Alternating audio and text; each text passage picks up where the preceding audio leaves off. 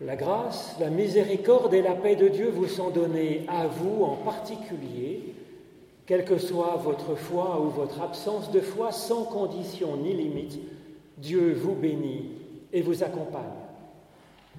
Grand merci d'être là, d'avoir fait place dans votre semaine à ce temps d'assemblée, répondant à l'appel de Dieu, chantant ses louanges et nous ouvrant à sa parole. L'Éternel est mon berger, je ne manque de rien. Sur des prés d'herbes fraîches, il me fait reposer. Il me mène près des eaux paisibles. Il restaure mon âme. Il me conduit par le juste chemin. Quand je marche ensuite dans la vallée de l'ombre de la mort, je ne crains aucun mal, car tu es avec moi, Éternel. Ta houlette et ton bâton me guident et me renforcent. Tu dresses devant moi une table de réconciliation. Tu oins d'huile ma tête tellement que ma coupe déborde. Oui, le bonheur et la grâce m'accompagnent tous les jours de ma vie. Et je reviens, je demeure en présence de l'Éternel jusqu'à la fin de mes jours. Je vous propose de poursuivre ensemble notre louange avec le psaume 65 c'est page 76 de notre psautier. Vers toi, Seigneur, vont nos louanges, dont je vous propose de chanter les trois premières strophes.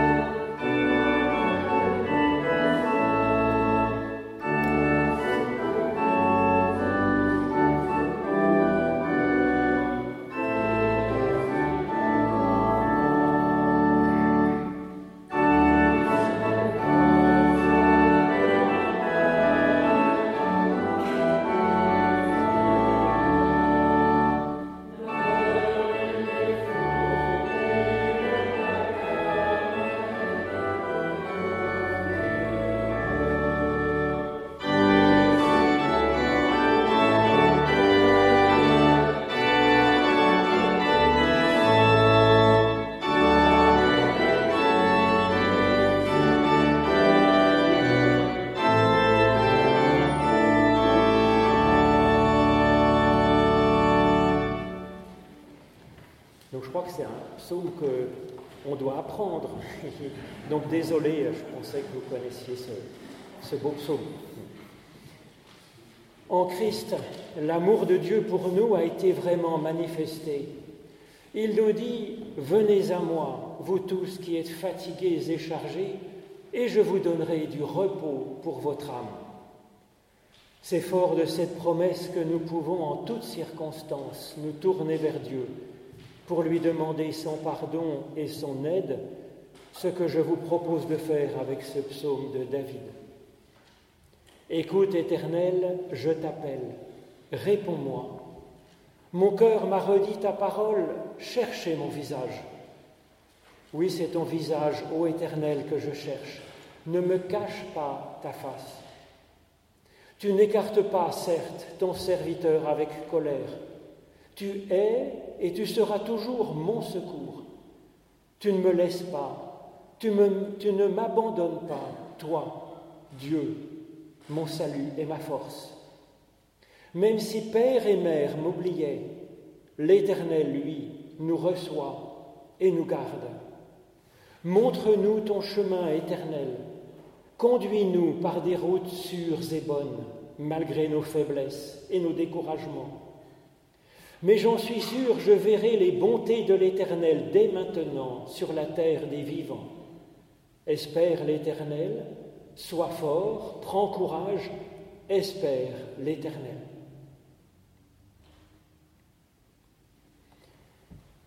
Chacun peut recevoir directement au fond de lui-même l'assurance du pardon de Dieu et la grâce d'une vie renouvelée encore et encore. En Jésus-Christ, Dieu se penche vers nous et nous dit, Lève-toi et va. Tes péchés sont pardonnés. Ta foi t'a sauvé. Avance dans la paix.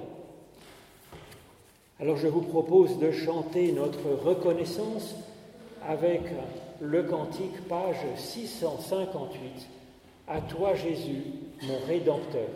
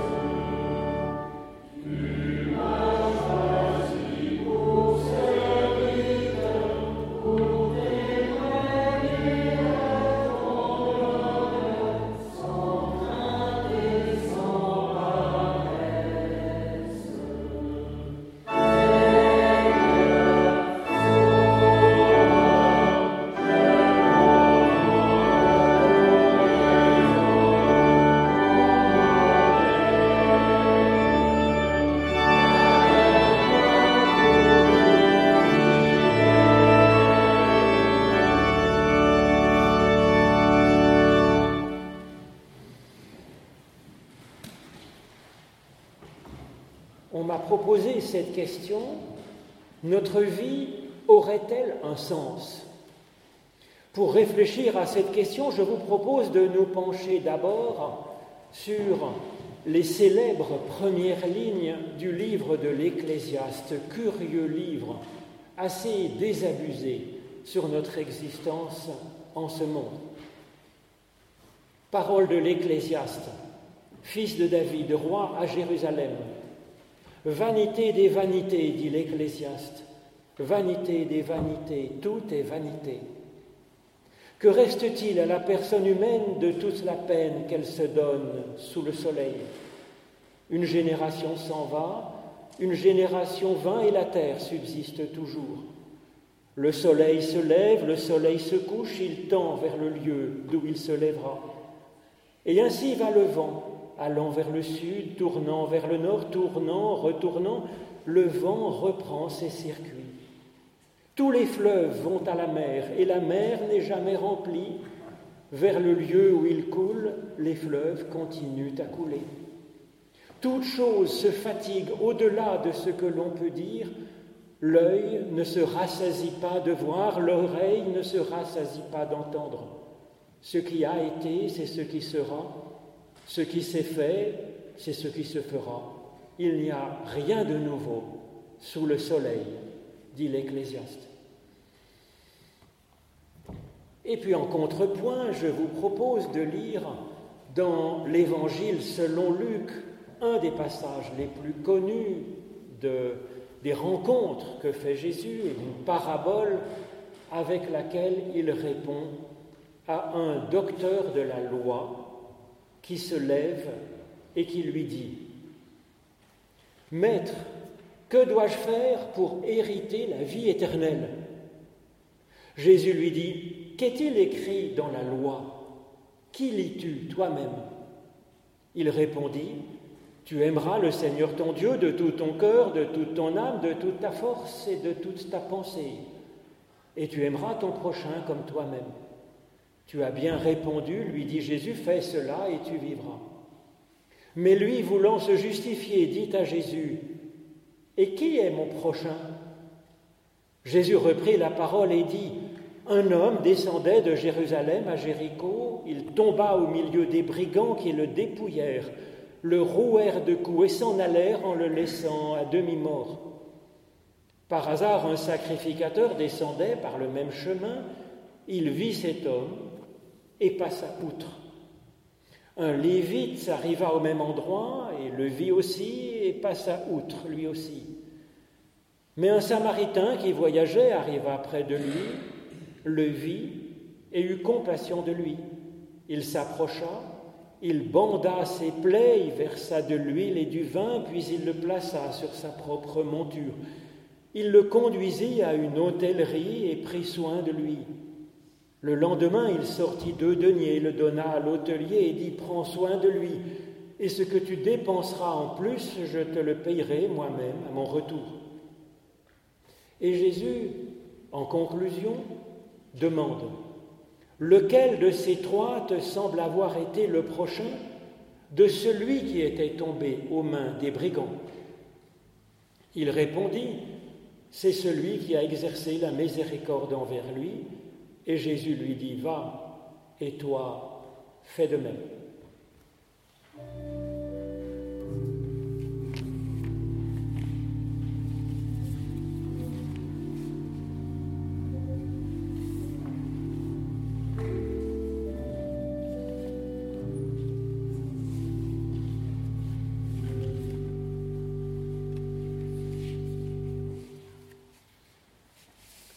Alors notre vie a-t-elle un sens? La science, que j'aime beaucoup, n'a pas de réponse en fait à cette question.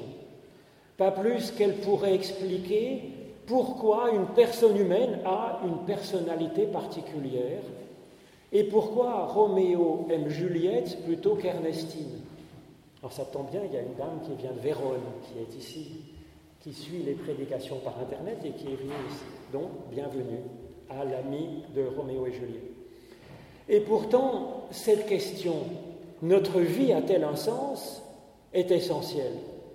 Nous le voyons par le fait qu'il y a tant et tant de personnes jeunes, moins jeunes ou âgées, qui sont rongées jusqu'au plus profond de leur être par le désespoir et par l'inquiétude, par un sentiment désabusé qui est parfaitement exprimé par l'Ecclésiaste dans la Bible ce sentiment du finalement, à quoi bon? À quoi bon vivre? À quoi bon agir? Alors à mon avis, c'est faute d'avoir saisi à bras le corps cette question du sens de notre vie. Pas seulement de l'existence humaine en général, mais de notre vie. Question à la fois élémentaire et ultime. Question pour le croyant et peut-être encore plus pour le non-croyant. C'est cette question que pose le théologien venant rencontrer Jésus en lui demandant comment faire pour que notre vie dépasse les limites de notre existence si brève et si limitée en ce monde. Jésus l'invite à une recherche, comme nous le faisons ce matin en fait. Qu'est-il écrit dans les livres? Et puis ensuite, il invite cet homme qui s'interroge, ce qui est une excellente idée, il l'invite à une expérience plus personnelle. Comment l'interprètes-tu, toi, personnellement? À mon avis, le désespoir sur le sens de notre vie est en grande partie dû à une confusion qu'expriment les premiers mots de l'Ecclésiaste et qu'on le retrouve aussi dans les premiers mots du théologien qui interroge Jésus. Il faudrait faire quelque chose pour que notre vie soit accomplie, soit une vie pleine de sens et de valeur. L'Ecclésiaste sent bien qu'il y a là une difficulté, parce que que reste-t-il en réalité à la personne humaine de toute la peine qu'elle s'est donnée sous le soleil? L'Ecclésiaste sent bien qu'une conception utilitariste de la vie humaine conduit au désespoir même pour une personne productive qui s'acharne à produire et à encore produire. Le théologien qui va vers Jésus est partagé lui aussi sur cette question, sur cette théorie. On le voit dans le fait que sa question est boiteuse. Il demande Que dois-je faire? Que dois-je produire pour accomplir ma vie, que ce soit une belle vie pleine de sens Et en même temps, il a conscience qu'avoir une vie accomplie est une chose qui s'hérite, par définition un héritage, c'est un pur don. Nous n'avons rien fait, nous n'avons pas travaillé pour recevoir l'héritage. On le reçoit par pure grâce. Alors comment est-ce que ce spécialiste de la Bible le sait-il que nous avons effectivement hérité l'éternité dans notre vie, nous l'avons hérité donc par grâce, sans produire. Il l'a lu dans la Bible et il s'est exercé depuis son enfance à intérioriser cette vérité essentielle grâce au Shabbat, commandement essentiel dans les dix paroles de Moïse. Cela propose que nous ne produisons rien pendant une journée par semaine et que cette journée soit une journée de fête, une journée pour nous réjouir du pur fait d'exister, alors même que nous ne produisons rien. Et donc c'est une façon de se souvenir, de d'intégrer, de faire l'expérience que nous ne sommes pas simplement un objet fait pour produire. Il y a d'autres jours pour produire ou pour avoir mille activités diverses si on en a la possibilité, et c'est une chance, effectivement.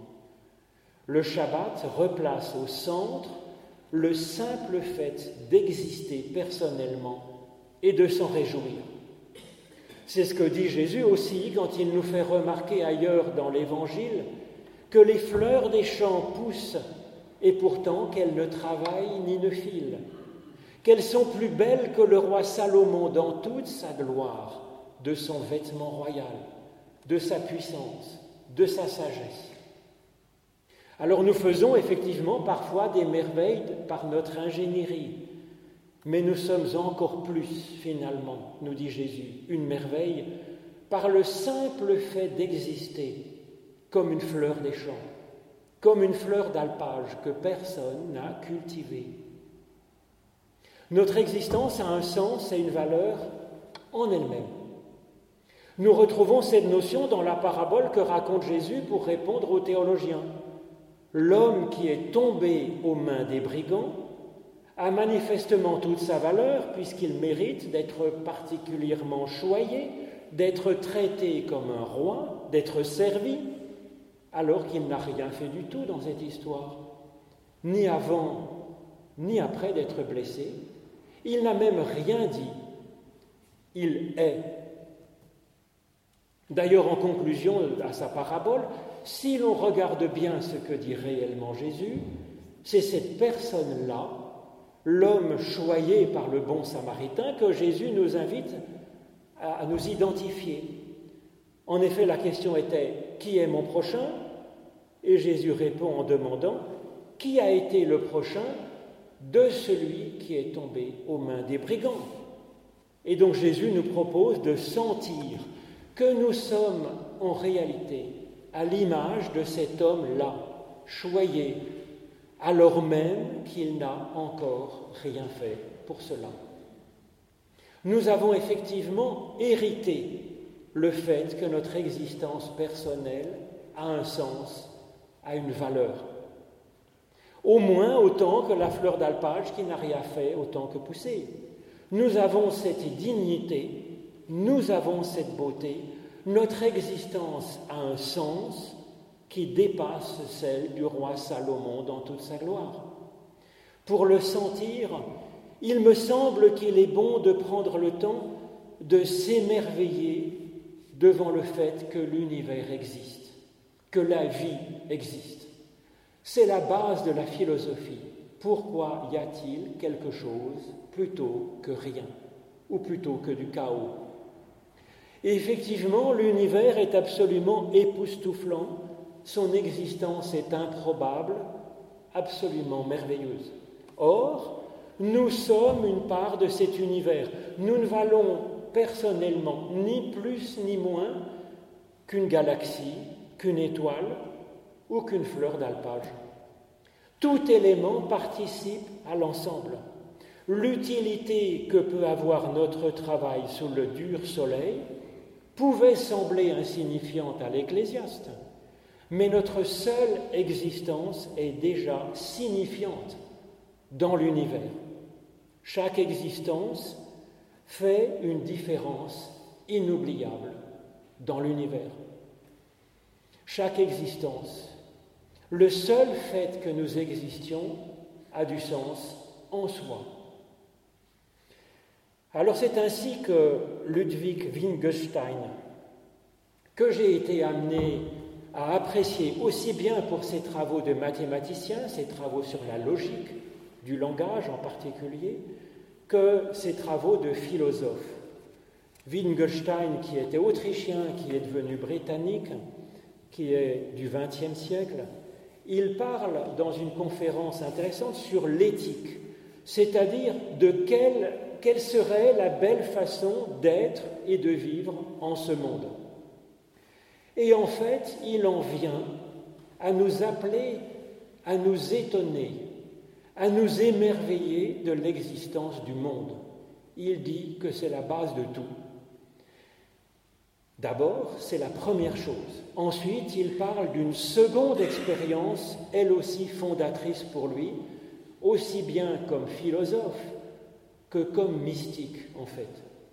Celle de sentir que nous sommes en sécurité, que rien ne peut me faire du mal, quoi qu'il arrive. Il n'y a pas de chantage dans la vie. Notre existence elle-même est tenue par un sens qui la dépasse. Eh bien, en fait, c'est ce que Jésus nous propose à travers cette figure de l'homme, de la parabole, l'homme qui est soigné quand il est blessé, qui est porté quand il est tombé à terre, qui est mis en sécurité jusqu'à ce qu'il, que ce soit nécessaire, tant qu'il faudra. Et s'il nous arrive d'avoir le sentiment si communément humain d'être superflu en ce monde, au lieu d'en faire un accablement, nous pouvons en faire un émerveillement. Celui d'être une fleur, infime certes, mais nécessaire, nécessaire pour l'univers entier, ce monde dont l'existence tout entière est étonnante. Alors nous pouvons en faire une grâce, finalement, de n'être qu'une fleur d'alpage, celle de compter personnellement pour quelque chose dans cet ensemble, que nous le voulions ou non, que nous soyons regardés par quelqu'un qui se promène dans l'alpage ou non. Jésus nous dit ici combien nous comptons pour Dieu, donc pour l'univers entier. Dieu, ce bon samaritain dont nous héritons finalement. Dieu nous soigne, nous garde en sécurité, sans condition, comme ce blessé de la parabole. Ensuite, il y a d'autres personnages dans cette histoire que raconte Jésus, et ces personnages nous permettent de réfléchir sur ce que nous pourrions faire ou non il y a donc ce personnage central de l'homme choyé qui ne fait rien d'autre que d'exister. Mais chacun des trois personnages qui sont à côté de ce personnage central répond à sa façon à une vocation et fait quelque chose. Il y a donc celui qui hérite, l'homme blessé, et trois qui font quelque chose, et ça répond à la question du théologien entre ce que nous pouvons faire et ce dont nous héritons.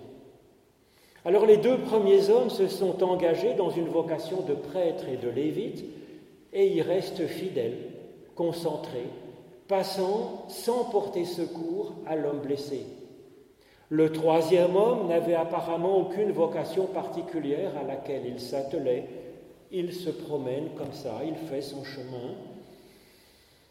Et puis, il arrive qu'il reçoit cette vocation particulière non prévu cinq minutes avant, d'être ému par la situation de cet homme blessé. Il choisit alors de saisir cette vocation, de prendre soin de lui, sans que rien ne l'ait préparé à cela.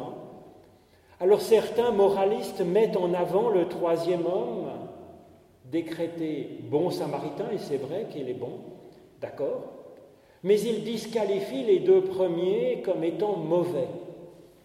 Ce n'est, à mon avis, pas une interprétation correcte, pour au moins deux raisons.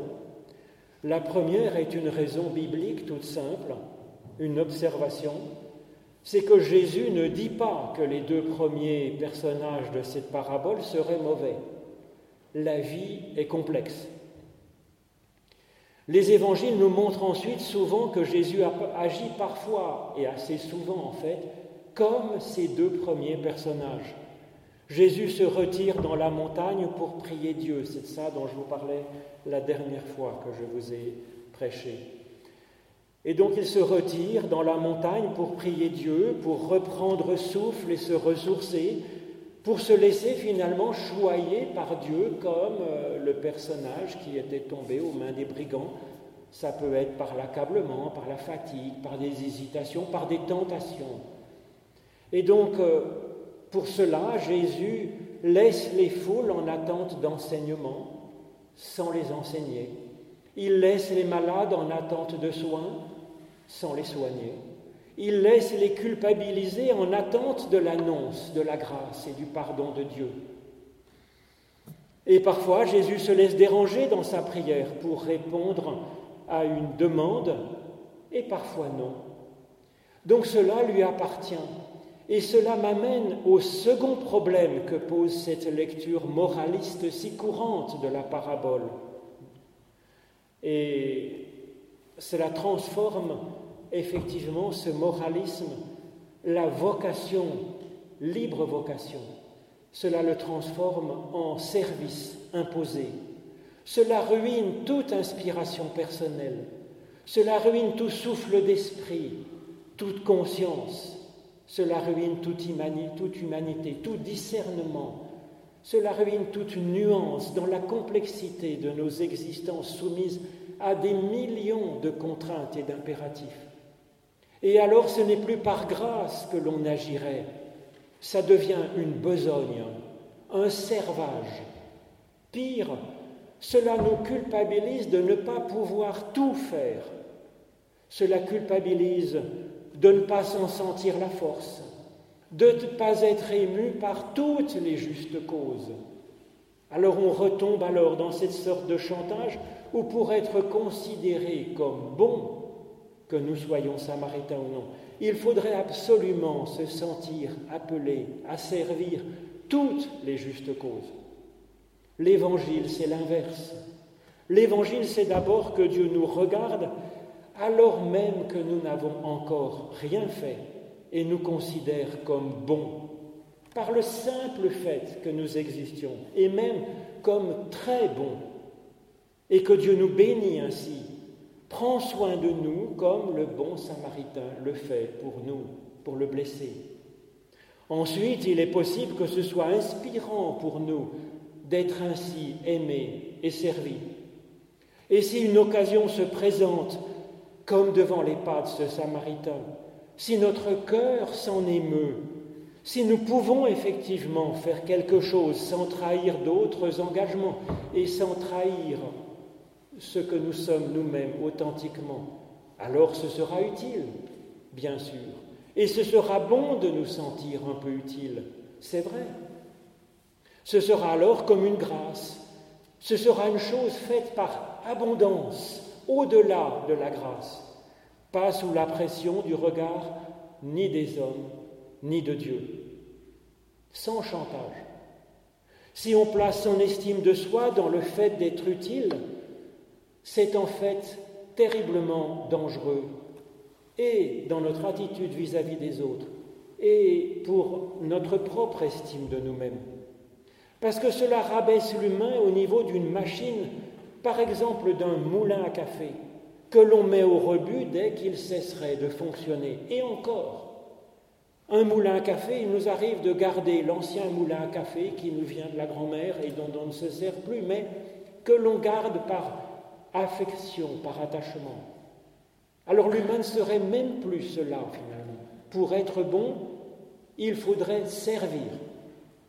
Alors si on y pense, cette façon de voir le sens de la vie humaine, comme devant se réaliser pour être bon, c'est méprisant pour les personnes qui, n'ont pas reçu toutes les chances d'avoir la possibilité d'aider les petits, les blessés, les paralysés du corps, de l'esprit ou du cœur. Or Jésus ne considérait absolument pas ces personnes comme étant moins dignes de vivre moins digne d'être sauvé, d'être aidé. Jésus nous montre en exemple particulièrement les petits-enfants qui ne savent pas grand-chose, qui ne peuvent pas encore travailler ni faire quoi que ce soit. Et ici, il nous montre en exemple l'homme choyé de cette parabole.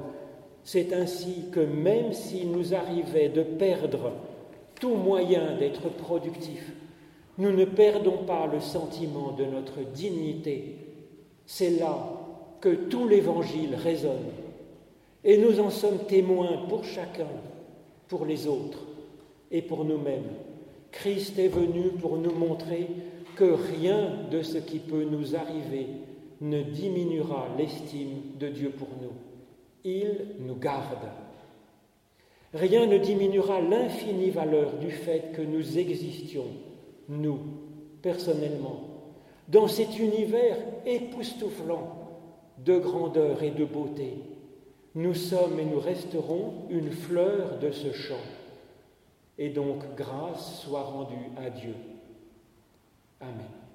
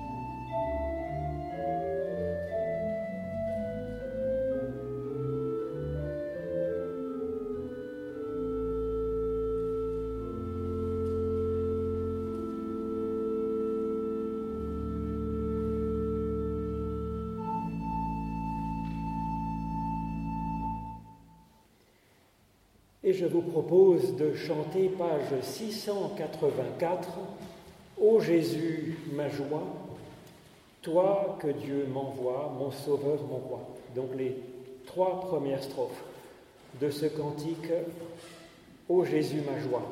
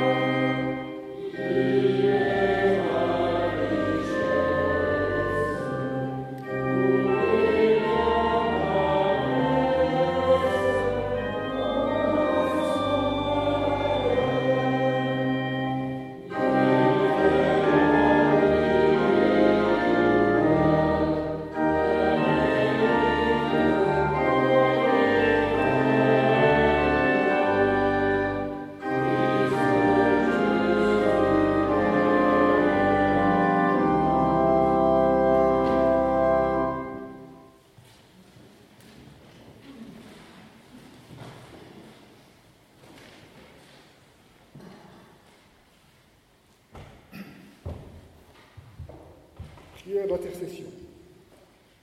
Seigneur, nous te prions pour que notre monde retrouve un équilibre et que cessent les guerres qui poussent des milliers de personnes sur les routes.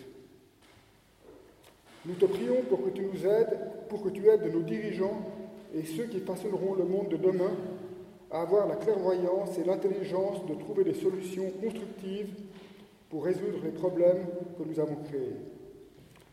Nous te prions pour que tu nous aides à changer notre regard et nos habitudes sur la manière de vivre afin d'améliorer le monde pour les générations futures. Nous te prions pour nous-mêmes, que nous suivions ton appel avec persévérance. Donne-nous la force et ton esprit pour te suivre avec joie et conviction.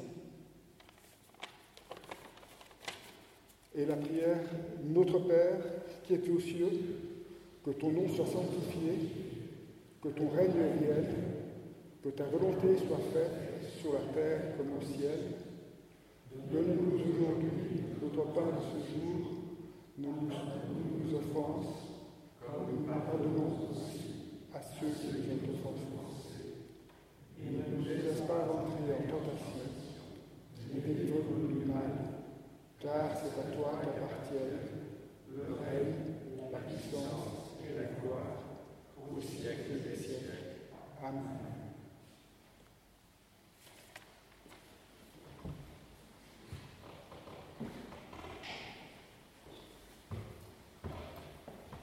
Grand merci Christophe pour cette prière qui nous envoie vers les autres.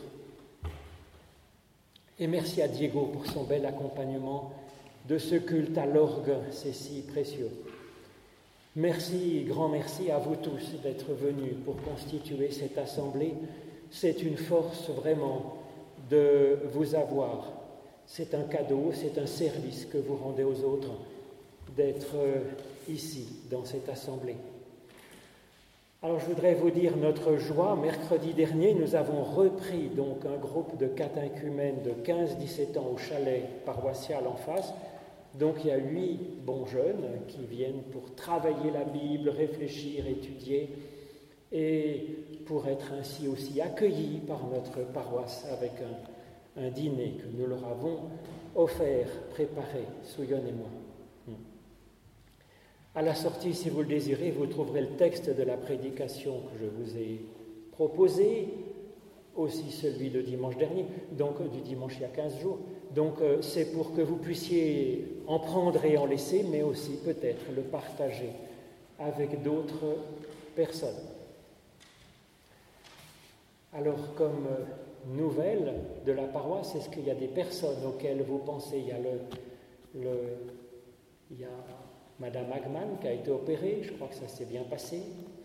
Sinon, qui est-ce que vous avez comme nouvelle des uns et des autres? On pense en tout cas les uns aux autres. Et je vous propose eh bien, de nous remettre pour la suite entre les mains de Dieu avec le cantique, page 732, et pendant ce temps-là, eh bien, de pouvoir donner notre offrande, ce qui effectivement est un geste de consécration. Donc, confie à Dieu ta route, page 732. thank you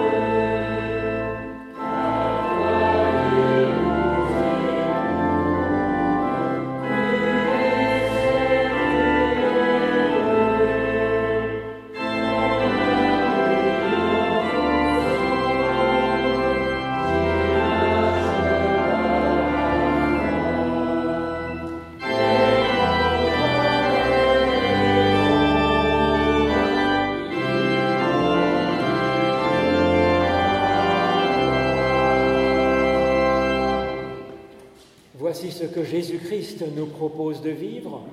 Écoute le Seigneur notre Dieu, c'est le seul Seigneur. Tu aimeras le Seigneur ton Dieu de tout ton cœur, de toute ton âme, de toute ta force. Et Jésus ajoute à ce chemin Israël, tu l'aimeras avec intelligence. C'est là le premier, le grand commandement, nous dit-il, et voici le second qui lui est semblable, tu aimeras ton prochain comme toi-même. Et pour arriver à commencer à vivre de cet amour infini qui nous porte, l'Éternel nous bénit personnellement. L'Éternel te bénit et te garde. L'Éternel fait resplendir sur toi sa lumière et t'accorde sa grâce. L'Éternel lève son visage vers toi et te donne la paix. Alors gloire à toi, ô Dieu, source de miséricorde et de paix, de consolation et de sereine confiance. Nous pouvons aller dans le monde avec cette confiance que Dieu nous donne.